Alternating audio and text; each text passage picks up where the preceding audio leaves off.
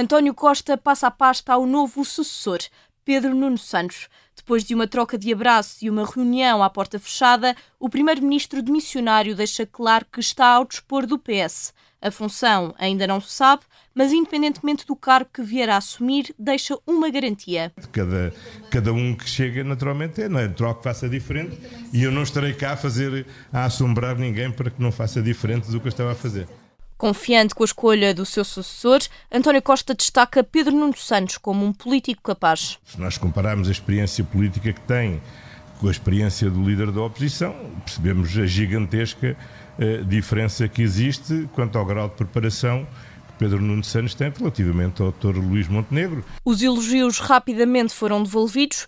O antigo ministro das Infraestruturas e da Habitação não esquece o legado que António Costa lhe deixou. É um líder do PS pelo qual nós temos eh, grande orgulho, eh, quem estamos gratos e por isso ele dará sempre um contributo não só ao país, dependendo das funções que ocupar, mas enquanto cidadão, enquanto militante do PS, também a nós. E nós queremos beneficiar da experiência, da inteligência da sagacidade política de António Costa, como é evidente. Pedro Nuno Santos afirma querer dar uma continuidade ao projeto do PS, mas diz que vai dar uma nova energia ao partido. Quanto aos comentários da oposição, desvaloriza.